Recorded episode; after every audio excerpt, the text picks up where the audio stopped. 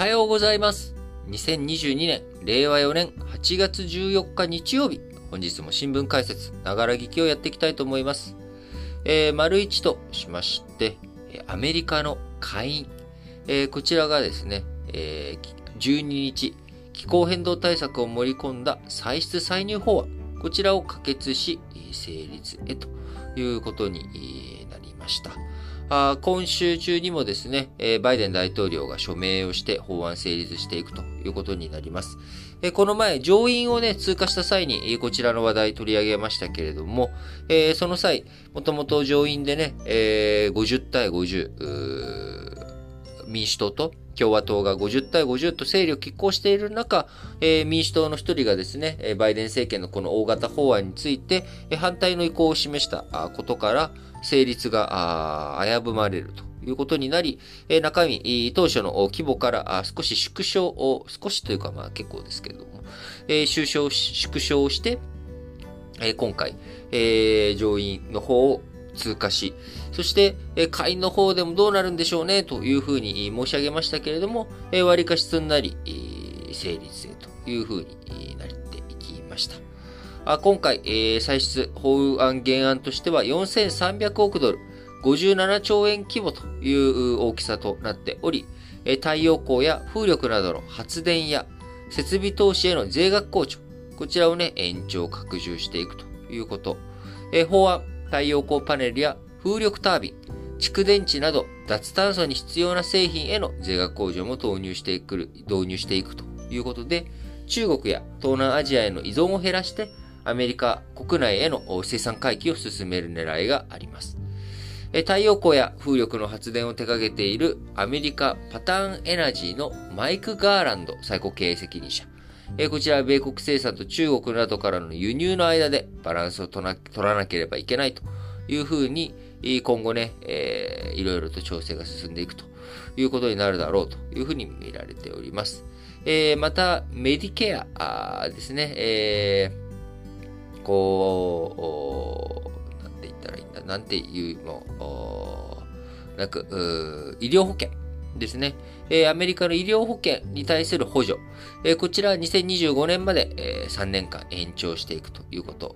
え大企業がね、え全然税金を納めていないぞということに対して、え財務諸表上のね、数字から15%の最低税率。えこれをね、しっかりと導入していくことによって、え他の損失とか、いろんなね、えー税務スキームを作ることから、あ税金を納めないというようなね、大企業、お許さんと、えー最低税率ね、15%負担させるということを導入していくということで、まあ、あのー民主党というのは、もともと、えーどちらかといったらですね、大企業に厳しく、えーそして、えーこう、労働者に優しいという側面があるわけですけれども、え今回、大企業に対する増税という形で、えこちらの大企業への最低税率15%を導入すると同時に、え企業が自社株買いをした際には、あそちらに対してね、1%課税していくと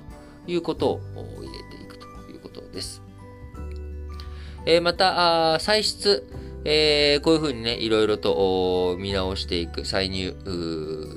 増税をね、していくということで、えーやっているわけですけれども、えー徴税、しっかりとね、その税金を徴収する、えーアメリカ内国歳入庁 IRS の機能も高めていくということで、えーしっかりとね、えー対策対応を進めていくということですが、こちら、バイデン政権としてはですね、今中間選挙、11月の中間選挙に向けて劣勢、逆風、こちらがずっと取り出されているわけですけれども、あのその中でしっかりと成果、この2年間ね、バイデンアメリカ大統領誕生以降、しっかりと、こう、歳出歳入法案とか可決して成果を上げていっているぞということです。もともと、この歳出歳入法案、えー当初10年間で3兆5000億ドルという非常にね、えー大きい規模を投じていく法案だったわけですが、まあ、こちら結局いろんなね、反対があり、4300億ドル規模ということで、まあ、10分の1まで落ちてはいませんけれども、まあ、8分の1とかね、えー9分の1ということで、えー、非常に法案の規模小さくなってしまったということです。えー、まあ、規模ね、小さくすることによって、なんとか、法案成立可決ということになりましたけれども、まあ、これをね、どれだけ、えー、有権者が評価をしていくのかというところは、秋の11月の、えー、中間選挙、こちらね、えー、で結果が見えてくるということですけれども、まあ、最近ね、またあのー、今までバイデン政権にとって非常に強い逆風だったあ原油価格、えー、エネルギー価格、こちらがね、少し下落傾向にあるということで、まあ、このあたりどういうふうに選挙に影響していくのかなということをね、しっかりとこれからも見ていきたいなと思います。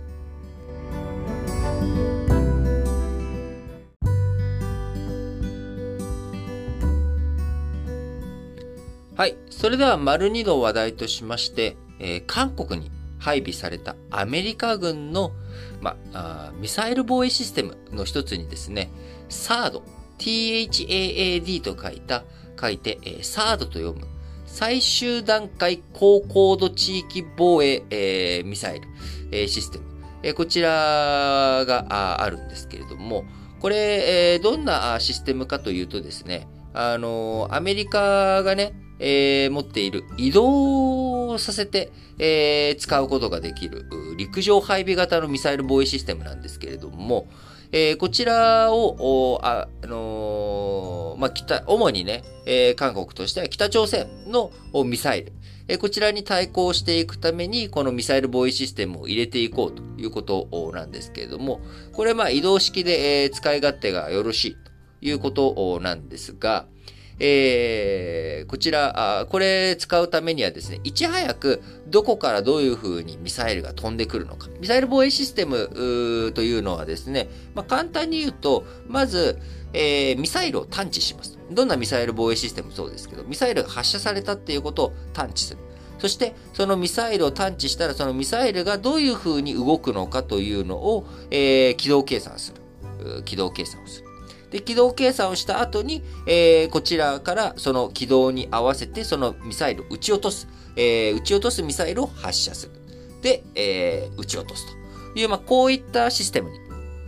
なるわけですよね。えー、で、これをまあ、どのタイミング、どこのタイミングでその、落とすのかっていうことによって、いろいろとミサイル防衛システム、仕組み、仕掛けが違うということなんですけれども、まあ、その一つのミサイル防衛システムとして、この SARD というものがあるんですが、こちら、2017年ですね、えー、アメリカ軍が北朝鮮の単中距離弾道ミサイルの備えとして韓国に配備をしたんですが、それに対して中国が激おこプンプン丸になっちゃったんですよ。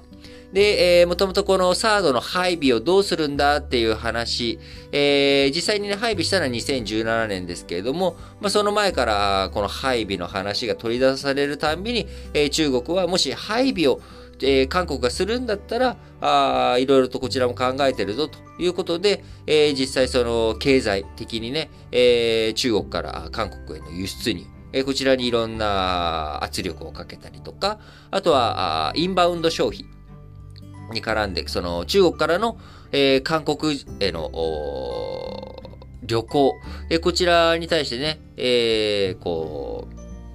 圧をかけたりとか、まあそういったことをしていたわけなんですけれども、なんで中国がそんなに嫌がるかっていうと、これ先ほど申し上げたサード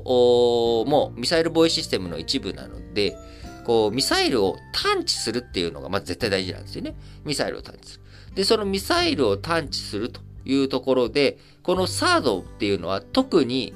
えー、探知可能な、あその探知領域が非常に広い。800km の探知可能なレーダー。こちらを使っているわけなんですね。で、そこから、まあ、体験外から落下しているミサイルを非常に高い高度で、えー、迎撃すると。えー、なので、この一番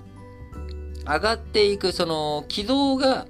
えー、そこ上がって、えー、弧を描いて落ちていくっていうところじゃなくて、その軌道が一番高いところでバンと落とすということになるので、割かし、そのミサイル、弾道ミサイルが発射してから落下するまでの中で言うと、非常に最初の部分で撃ち落とすっていうことをやろうとするシステムなわけなので、そのためには非常に高性能なミサイル防衛システムの中でも高性能なレーダーが必要ということ。で、高性能の中には当然広いということに、その探知ね、領域が広いということになるので、えー、韓国軍のところ、韓国の領土内に、えー、そのミサイル防衛システムを配置するっていうことになると、当然中国にとってはですね、まあ、ある意味、喉元、喉元、髪、まあ、うまく言えないな。喉元。喉元まで、えー、こう、レーダーを突き刺されるということになるので、えー、やめてくれよと。そんなことをしてくれるなと。いうことで、えー、中国、サードについてはですね、えー、レーダーの探知が国内に、えー、中国国内に届くとして一貫してこれまで反発をしてきて、えー、2017年の配備後、あの、ムンジェイン、えー、政権、前、あの、韓国のね、えー、前政権、え非常にま北朝鮮との融和政策とか、あそういったこともあり、えー、米韓同盟というものを促進していくことをやめるよとか、あサードについての配備についてね、えー、いろいろと、こう、やってきますよということで、3つのノーというものを、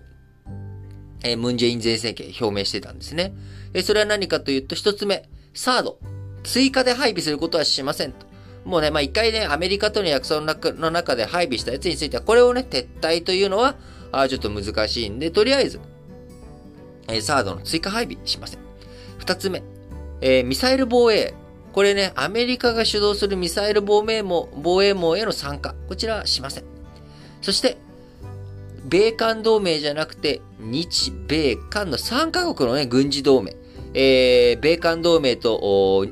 と、日米同盟という二つの同盟を一体化していく日米間の軍事同盟。これをね、進めていくことをしませんと、えー、いうことを言っていたわけなんですが、えー、今回ね、えー、そのムンジェイン政権、えー、革新派であるムンジェイン政権が革新派のね、人に、大統領、政権をバトンタッチすることができず、保守派のユン・ソンニョルさんがね、今大統領になっているということで、えー、こちら、あムン、ムンじゃないや、えー、ユン・ソンニョル大統領政権下の、えー、韓国のパクチン外相、えー、10日にね、えー、3つのノーの合意、これね、えー、合意とか約束したっていうわけじゃなくて、あくまでもムンジェイン政権がそう言ってたというだけだと。いうことを記者団に明らかにし、えー、今、ふつふつとですね、えー、中国外務省も、いや、ふざけるなと。これはね、えー、韓国が対外的に示した姿勢じゃないかということで、これは有効だっていう話をしているんですが、えー、こちらね、バチバチバチと、対立、反発が、えー、強まっているということから、まあ、中国とのね、えー、いろんな対抗、対立、世界的に中国をどういうふうにしていくのかという中、まあ、あのー、米韓関、あ、米韓関係じゃない、中韓関係がね、えー、また再び亀裂、溝に陥っていくのか。まあ、そうなっていったときに、えー、中国側がね、どんな反発を示していくのか。まあ、そうなっていったときに、僕はやはり、えー、日米のね、両国が韓国を支えていくということがね、必要じゃないのかなというふうに思っております。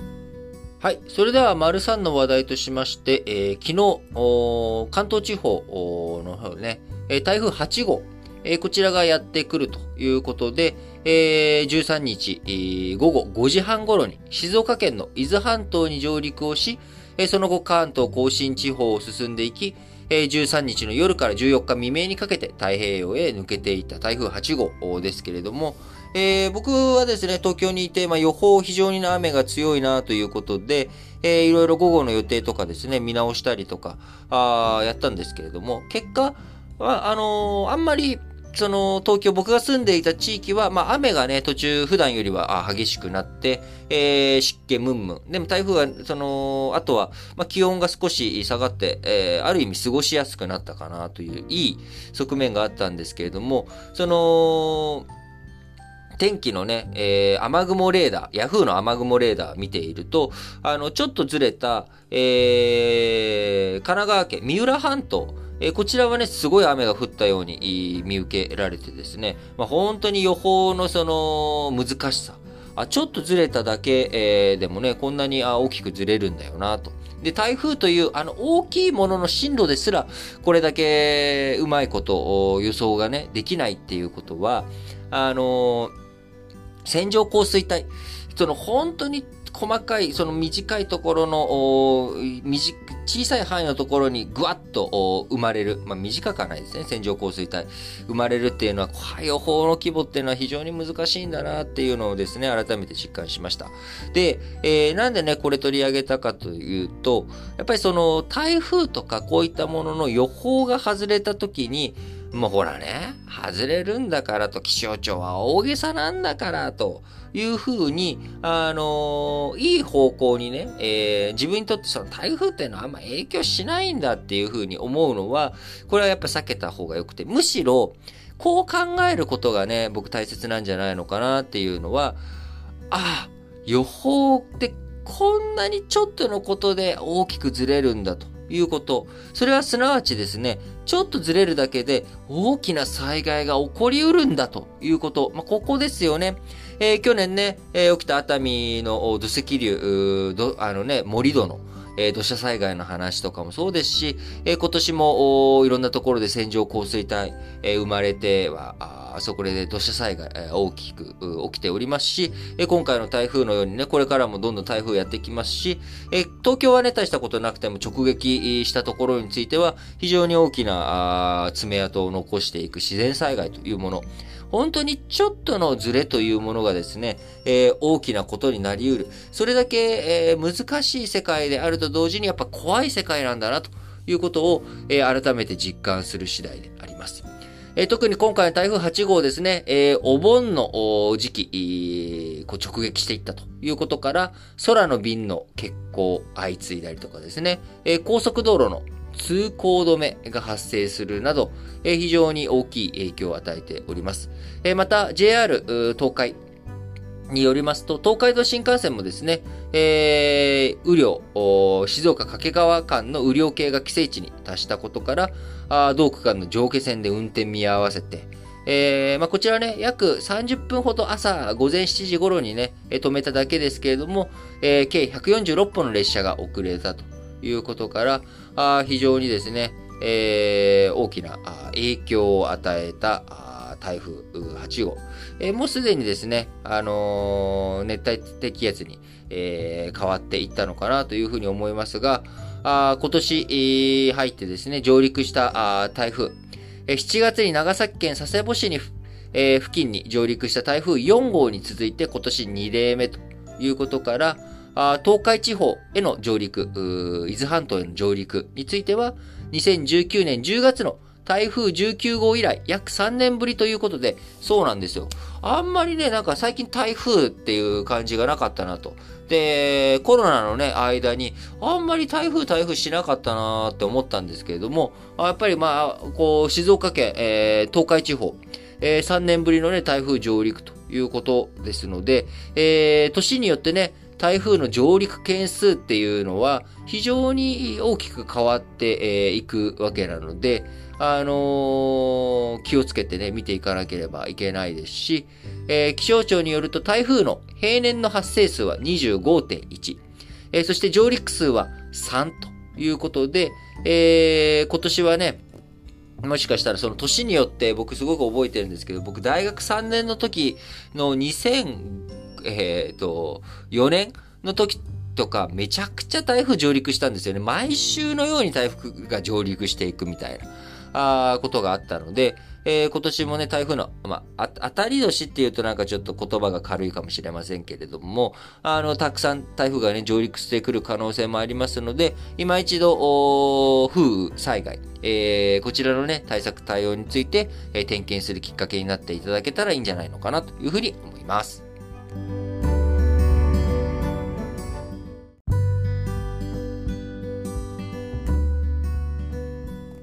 はい。それではマリオンとしまして、今週の予定を話をしていきたいと思いますが、まず本日8月14日ですね、日本維新の会代表選の告示がありまして、27日に投開票ということになります。えー、そして、えー、今日4月から6月期のサウジアラムコのね、決算ということで、えー、今日日曜日に決算発表があるサウジアラムコですけれども、えー、日曜日というものね、こちらを祝日にしているのは、実は、あその、あの、キリスト教の世界なんですよね。えキリスト教の世界にとって、まあ、日曜日というものは、まあ、お休み。まあ、ユダヤ教とかもね、えー、そうですけれども、あのー、あちょっとユダヤ教だったかな？ちょっとごめんなさい。えー、ユダヤ教一旦忘れて、あの、キリスト教は日曜日お休みなんですけども、イスラム教では、えー、金曜日が、あイスラあのキリスト教の日曜日にあたる日で、金曜日が、えー、その、まあ、礼拝日というか、あ特にね、えー、大切にしている曜日なわけです。なので、えー、その金曜日の前日、木金をお休みにして、えー、するとですね、木金土日、えー、こうずれてしまって、月火水しか、こうイスラム教と、あの、キリスト教、お疑いね、えー、ワークデイ、えー、稼働日が重ならないっていう弊害があったりとかするので、えー、その金曜日を大切にしているイスラム教の中でも、その前日のね、木曜日に、あの、土日と同じような感覚で木金休みにしたいんだけど、それを金土に変えてなるべく、えー、影響をね、えー、暦の影響を少なくさせようっていう風にしたりとかっていうのもあるわけですけれども、まあ、日曜日が平日の世界があるんだよということ。これ、前回のサウジアラムコのね、決算発表も日曜日だったので、えー、その時にも似たような、あこの話をしたんですけれども、まあ、改めて、えー、我々がこの当たり前だと思っている暦というもの、これは別に当たり前じゃないんだよということをね、えー、ちょっと伝えておきたいなと思ってお話をしました。え、そして、明日8月15日ですね。ここはもう8月15日と言ったら、えー、敗戦記念日、終戦記念日、第二次世界大戦の終結日ということにね、一応位置づけられている記念の日ということになっておりますが、え、8月15日という日付、改めて何の日だったのかというところを見ていきたいわけなんですけれども、えー、今日8月14日というのがですね、えー、日本がポツダム宣言、こちらをね、受託した日というのは、8月、実は8月14日なんですよ。ここで、えー、政府がね、受託するということになり、えー、そして、えー、実際に戦闘が終結したというのはですね、えまあ、9月3日だったかなえ北方領土、こちらのね、え占領、こっち北の方で、えソ連軍との戦闘が一応終結したというのが9月3日。で、えー、9月2日に幸福文書に日本がサインしているということになり、じゃあ8月15日って何の日なのというと、あの、耐え難きは耐え、忍び難きは忍びという昭和天皇のですね、玉音放送が流れたというのがこの8月15日なんですね。えー、なので、その、法的に、えー、調印をした、幸福文書にサインをした、契約書にサインをしたというのは、あ9月2日だし、えー、じゃあそれを受託しますというふうな意思表明をした。えー、これは8月14日なんですけれども、やはりそれをですね、えー、国民つつ裏裏まで、あ、我々は戦争に負けてしまったんだと。いうこと。えー、これがね、やっぱり、えー、その記念という意味では、あそれを受け入れる、えー、その最大の日というものがこの8月15日ということで、えー、我々はね、この8月15日というものを、終戦、敗戦記念日としており、諸外国においてもですね、この日、日本からの独立を例えば韓国とかね、北朝鮮、解放された日だというふうに言ったりとかしているわけですけれども、え、今年の8月15日というものはですね、えー、すっかり皆さんご記憶から薄れてしまっているかと思うんですけれども、えー、1年前の8月15日何があったかというとですね、アフガニスタンで、えー、カブールがタリバンのね、勢力によって陥落されたところから1年ということで、去年はね、本当にその2月に、えー、ミャンマーのクーデターがあって、8月に、えー、アフガニスタン、タリバンの話があって、そして、そこから半年後に、また今年の2月ですね。今年の2月に、こう、ウクライナ侵攻というものが、まあ、半年おきにですね、ビッグなあ安全保障上の話題というものが出てきたわけです。で、えこの8月、えー、ペロシね、え下院議長の訪問とかで、米中の関係、えー、緊迫感、あ中国による演習、こちらがね、台湾付近での演習というものが注目されておりますけれども、えー、それ以上のね、なんかまた新たな話というものが出てこないことをこの8月祈りたいなと思っております。えー、そして16日火曜日にはですね、アメリカの住宅着工件数、7月の、えー、こちらが出てきます。まあ、あのー、やっぱ景気のね、バロメーターの一つである、え、住宅、えー、一番ね、大きな買い物、庶民にとっての最大の大きい最大の大きいってごめんなさいね。あの、大きい買い物である住宅。えこちらがね、どれだけ着工されているのか。あこちらは景気のバロメーターとしてね、非常に注目されるところなので、こちらを見ていきたいですし、えー、17日水曜日にはですね、7月の訪日外国人客数、こういったものも出てきます。えー、また、アメリカのね、FOMC、えー、金融政策決定会合、こちらの7月か26日から27日分の議事要旨も発表されるということから、あ景気動向についてもですね、えー、いろんな数字出てきますので、えー、政治とか戦争、国際、えー、平和、こちらに対する話題以外の経済の面についてもですね、しっかりとフォローしていきたい1週間にしていきたいと思います。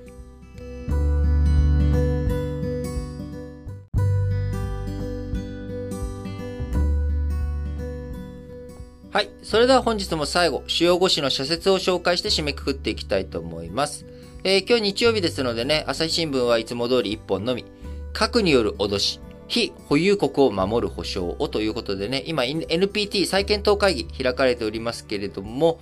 単なる口約束では核を持つ国の思惑次第でいつ破られるかわからない。非保有国の不安が現実となったのが今年のロシアによるウクライナ侵攻であるということでね、今までの枠組みから一歩踏み込んだ形での核のね、対応をしていくっていうことをしていかなければいけない。えー、そのためにはですね、えー、やはり核軍縮を進めていくということに対してどのように、えー、やっていくのか。あ核兵器禁止条約。え、こちらをね、非保有国、前回15年の再検討会議のあ、ごめんなさい。あの、非保有国が核兵器禁止条約を、実現させましたが、えー、こちら保有国背を向けているままではなく、えー、しっかりとね、そういったものを含めて考えていくべきではないのかと、朝日新聞です。えー、毎日新聞、えー、毎日新聞も今日一本のみ、2022平和公、平和を考える。学びの保障、民主主義の土台、より強く。人は学ぶことで自己を確立し、自由な意見の表明によって民主主義を支えている。学習機会を得られなかった人たちへの支援が不十分なままでは成熟した民主主義社会とは言えないということでね、やっぱり学ぶということ、この学ぶっていうことはですね、僕は、あの、いろんな、どんなことでもそうなんですけれども、初心者、初級者、中級者、上級者に分けて考えていて、初心者というのは、トレーナーとかコーチとか手を引っ張ってくれる人、補助輪がない状態だと自転車に乗れない状態。えこれをね、え僕は初心者と言っています。で、いろんな分野で初心者の、えー、期間っていうのが長かったり短かったり、えー、簡単にね、初心者から初級者になれたりなれなかったりと。えー、いうものあると思います。例えば、スポーツなんかで言うとですね、スキーのジャンプ。っていうのは、これは初心者の期間めっちゃ長いわけですよ。自分で、え練習できる期間っていうのはね、難しいわけ。一方、サッカーとかっていうのはですね、初心者、えー、っていう期間はあっという間に終わっていくわけです。ドリブルしたりとかね、あの、ボールは友達っていうのは、まあ、これ簡単にできると。ただ、初級者から中級者、上級者に当然ね、なっていくっていうのは難しいわけですけれども、えー、サッカーやろうぜってなった時に、何にもできないっていう状態が、あり、割かし、簡単にクリアできるというものがあるわけです。で、学びについてもですね、えー、この新聞解説ながら聞きっていうのはまさになかなか新聞読みたいんだけど、がどう読んだらいいかわからないとか中身をね、もうちょっと解説してくれなきゃ、あこう解読しづらいわっていう、まあ、こういった人たち、えー、新聞のね、初心者を助けていくっていうことを目的にやっている番組であるわけですけれども、えー、改めてね、えー、そういったところについてしっかりと学習機会、え得ていくためにですね、新聞をね、読みこなしていく、そういったサポートが、あこの新聞解説ながら聞きでもしっかりできたらなと思っております。産経新聞、原子力発電所の攻撃拠点化。核の盾は大惨事を招く。武力紛争に関わるジュネーブ条約でも原発への攻撃は第56条で禁止されている。戦車で突入したロシア軍は5ヶ月間にわたって同条約への違反を続けているのだということでね、えー、戦闘、ウクライナ情勢、えー、激化していく中、ウクライナ南部にあるザポロジエ原子力発電所に8月5日以降、ロケット弾が撃ち込まれ、使用済み燃料の貯蔵施設周辺に着弾し、放射線量の計測器が損傷したということで、原子炉1機も運転停止に陥っており、えー、放射能汚染事故とね、えー、隣り合わせの暴挙ということで、ロシア軍の即時撤退を求めたいと、産経新聞です。えー、産経新聞もう一本は、法隆寺への支援、ネットの縁を未来へつなげ。奈良県伊賀賀町の世界遺産、法隆寺が、インターネットで支援を呼びかけたクラウドファンディングで、えー、目標の8倍近い1億5700万円を集めて終了したということでね、えー、法隆寺、もともとは6月中旬に募集を始めて、その際は2000万円を目標にしていましたけれども、えー、今回、その注目としてですね、こんなにお金集まったんだっていうところの内容として、今回仏像とか建物とかの文化財の修復じゃなくて、植木の剪定、設備メンテナンス、警備などの維持管理費、こちらをね、募ったところ、えー、集まったというところね、これは非常にね、注目されるところかなというふうに思います。えー、支援者のコメント欄には、修学旅行で訪れたとか、日本の宝を守ってなどの声が多く、誰もが知る法隆寺だからこその支援というふうに見られますけれども、えしっかりとね、まあ、こういったものも活用していきながら、21世紀の文化遺産のサポートの仕方、あり方というものがね、生まれていったらいいんじゃないかなと思います。えー、読売新聞、パワハラと労災、心の病を馬の職場にしたい。働く人の人格や尊厳を傷つける行為が許されるはずがない。国はパワハラに当たるかどうかの判断基準を明確にし、そうした行為を減らすことが急務だということで、えー、パワハラの問題、セクハラの問題も本当にハラスメントの問題根深いですけれども、やっぱりそこにはですね、えー、改めてもう使い古されたことかもしれませんけれども、相手に対するですね、思いやりとかリスペクト、相手の立場に立って考えるということが第一、大前提だと思います。えー、そして、それを受け手がね、えー、自分がどういうふうに思ってそういうことをしているのか、あそれをね、受け手に対する説明責任、そして納得感の醸成というものが大切だと思います。えー、まあ、パワハラ、セクハラ、ハラスメントではないですけれども、やっぱりね、いろんな僕も人間なのでね、書き込みを見るたびに傷ついたりとかもするんですけれども、あの、やっぱりね、その言葉を紡ぎ出すときに、相手、えー、に対するね、えー、その思いやりというか、まあそういったものも大切なんじゃないのかなというふうに思います。えー、読売新聞もう一本は、社会保障と税、次の改革へ踏み出す時期だ。消費税率を引き上げ、社会保障の安定財源を確保した意義は大きかったが、あこちらね、2012年に、えー、社会保障税一体改革法案、こちらがですね、2012年8月10日に成立して、えー、10日あ、10日じゃない、10年が経過したということで、えー、こちらね、えー、今、あそれから10年経っているけれども、なお、不断の見直しが必要だ。政府は課題を洗い出し、持続可能な制度を構築しなければならないということでね、えー、給付と負担のバランスについてね、絶えまざる見直しを進めていってほしいなと思います。日経新聞、認知症に優しいデザインを。私たち一人一人が認知症と向き合い、正しく理解し、この病と共生する社会を築,、えー、築くことがとても大事になる。社会課題を解決するツールとして最近注目されているのがデザインの力だということでね、逆にね、あのー、トイレのね、えー、その、マークとか、そういったものが、むしろ分かりづらくなってしまっている例とかもあったりしますけれども、えー、デザイン、しっかりとね、えー、解決につながるデザインの力、あこれをね、えー、使っていってほしいなと思います。最後です。日経新聞、農政の抜本見直しで食料安全保障を強めよう。ということでね、ウクライナ危機で今穀物相場高騰を受けて、えー、日本のいろんな穀物価格、に端を発して、えー、小麦価格が上がったからね、えー、それでこ、あのー、いろんな食料品とか、あこういったものの値段というものの値上げ、えー、が進んでしまっております。え、こういったことを踏まえて、え、日本、え、これから重要になっていくのが、米を中心とした農業と農政の大転換だ。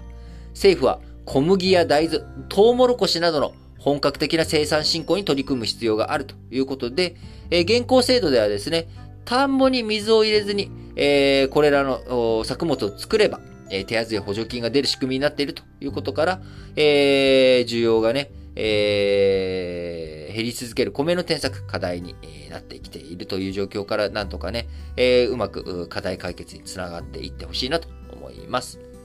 はい。えー、ということでね、えー、皆さん本日も新聞解説ながら聞きをお聞きいただきありがとうございます。えー、引き続きですね、新聞解説ながら聞き一生懸命やっていきたいと思います。えー、今、有料化に向けてですね、えー、ソッシーと一緒に準備進めております。えー、有料化になってもですね、パート丸1、えー、とパート丸5、こちらについてはね、えー、しっかりとあの、無料で提供していきつつ、あのー、全体を聞きたいよとか、特別配信とかを聞きたいよという人のためにですね、えー、有料化、踏み込んでいきたいと思っております。お値段としてはですね、あのー、5ドル。なので、100、650円ぐらいな感じですかね。えー、こちら、月額650円程度というふうに考えておりますので、えー、ぜひ前向きに検討していただければなと思います。えー、具体的な登録方法とかについてはですね、また別途後日、えー、ご紹介していきたいと思います。ということで、はい。えー、昨日はね、台風東京、関東地方にも影響ありましたけれども、えー、今日8月14日、あここからまたね、ね気温が上がってきて、えー、火曜日ぐらいまでね、高い気温を続いていく予報になっております。東京、関東地方。えー、皆さんにおかれましても、本当に気をつけて日々をお過ごしいただければと思いますと、同時に、えー、夏、しっかりとね、えー、影響やし、養うべく、え楽しんで、え休暇とかそういったものもね、楽しんでいただければと思います。はい。それでは、皆さん、今日も元気に、いってらっしゃい